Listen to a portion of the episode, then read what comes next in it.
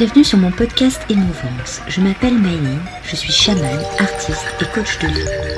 Je suis là pour vous aider à trouver votre soi, aller à la recherche de vous-même.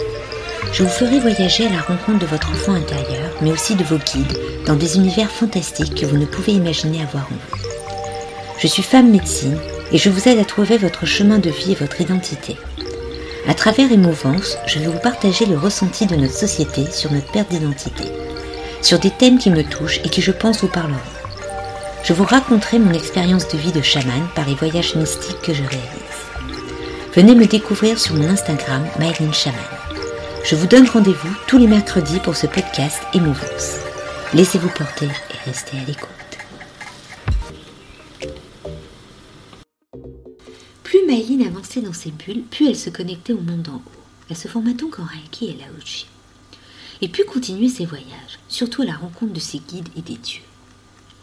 Andrea, son guide principal, la chouette effraie, se posa au-dessus d'une bulle arc-en-ciel dans laquelle Maïline rêvait paisiblement.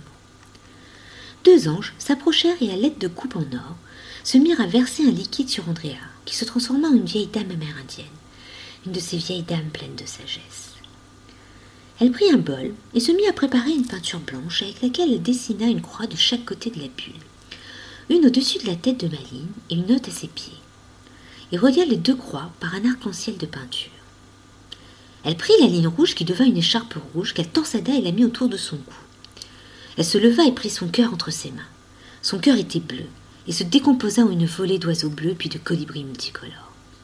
Un des colibris resta au-dessus de sa tête et se mit à tournoyer très vite en créant des ondes de lumière arc-en-ciel, qui retombèrent comme une pluie pour former un champ de fleurs de mille et une couleurs.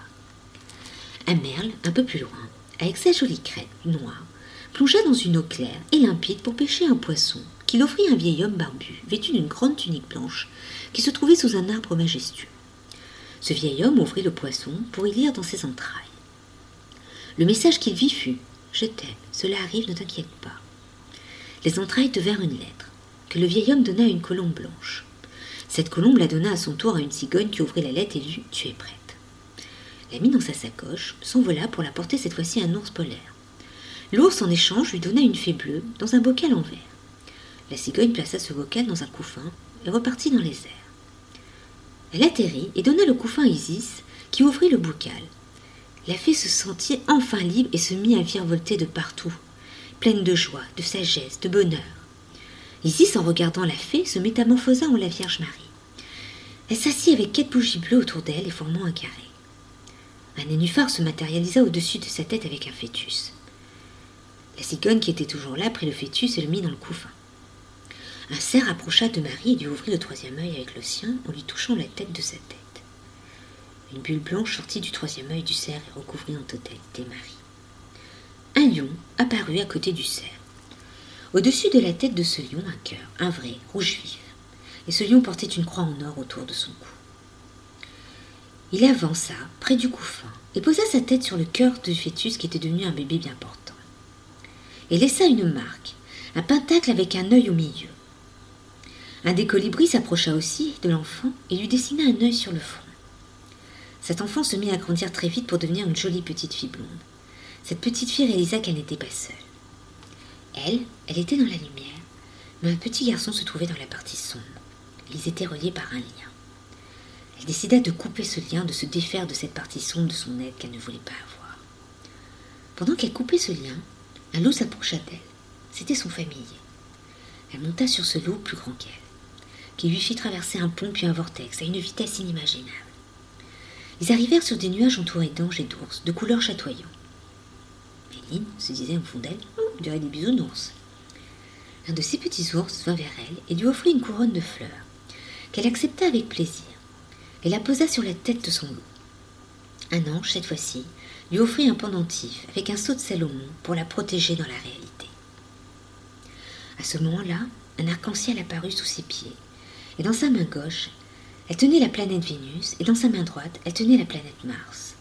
Et au-dessus d'elle se trouvaient le Soleil et la Lune enlacés, qui ne faisaient plus qu'un. Une bulle arc-en-ciel se mit à entourer tout cela. Et de chaque côté, un dieu, Aphrodite et Anubis. Et là, Myline revint dans la réalité.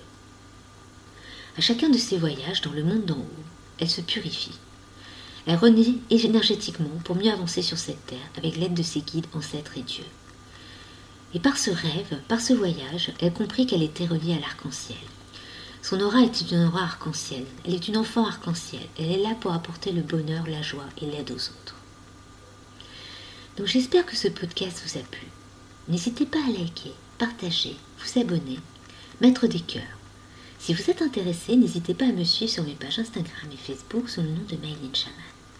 Et si vous souhaitez me rencontrer, dialoguer, travailler sur vous, vous trouvez toutes mes offres en lien dans le descriptif. Et je vous dis à la semaine prochaine.